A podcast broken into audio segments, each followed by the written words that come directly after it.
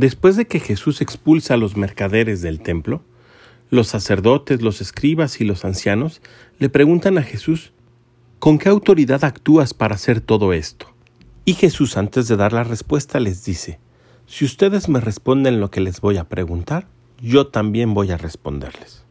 Y aunque ellos buscaban un motivo para matar a Jesús, cayeron presa de su propia trampa, por no aceptar la verdad. El Evangelio de hoy nos enseña que el pecado no solamente está en decir mentiras, sino en ocultar la verdad. El que no habla con la verdad, habla con la mentira, y el demonio es el príncipe de las mentiras. Debemos de buscar en todo momento que el Espíritu Santo nos ayude a ver la verdad, aceptar la verdad y hablar en todo momento con verdad. Que tengas un gran día y que Dios te bendiga.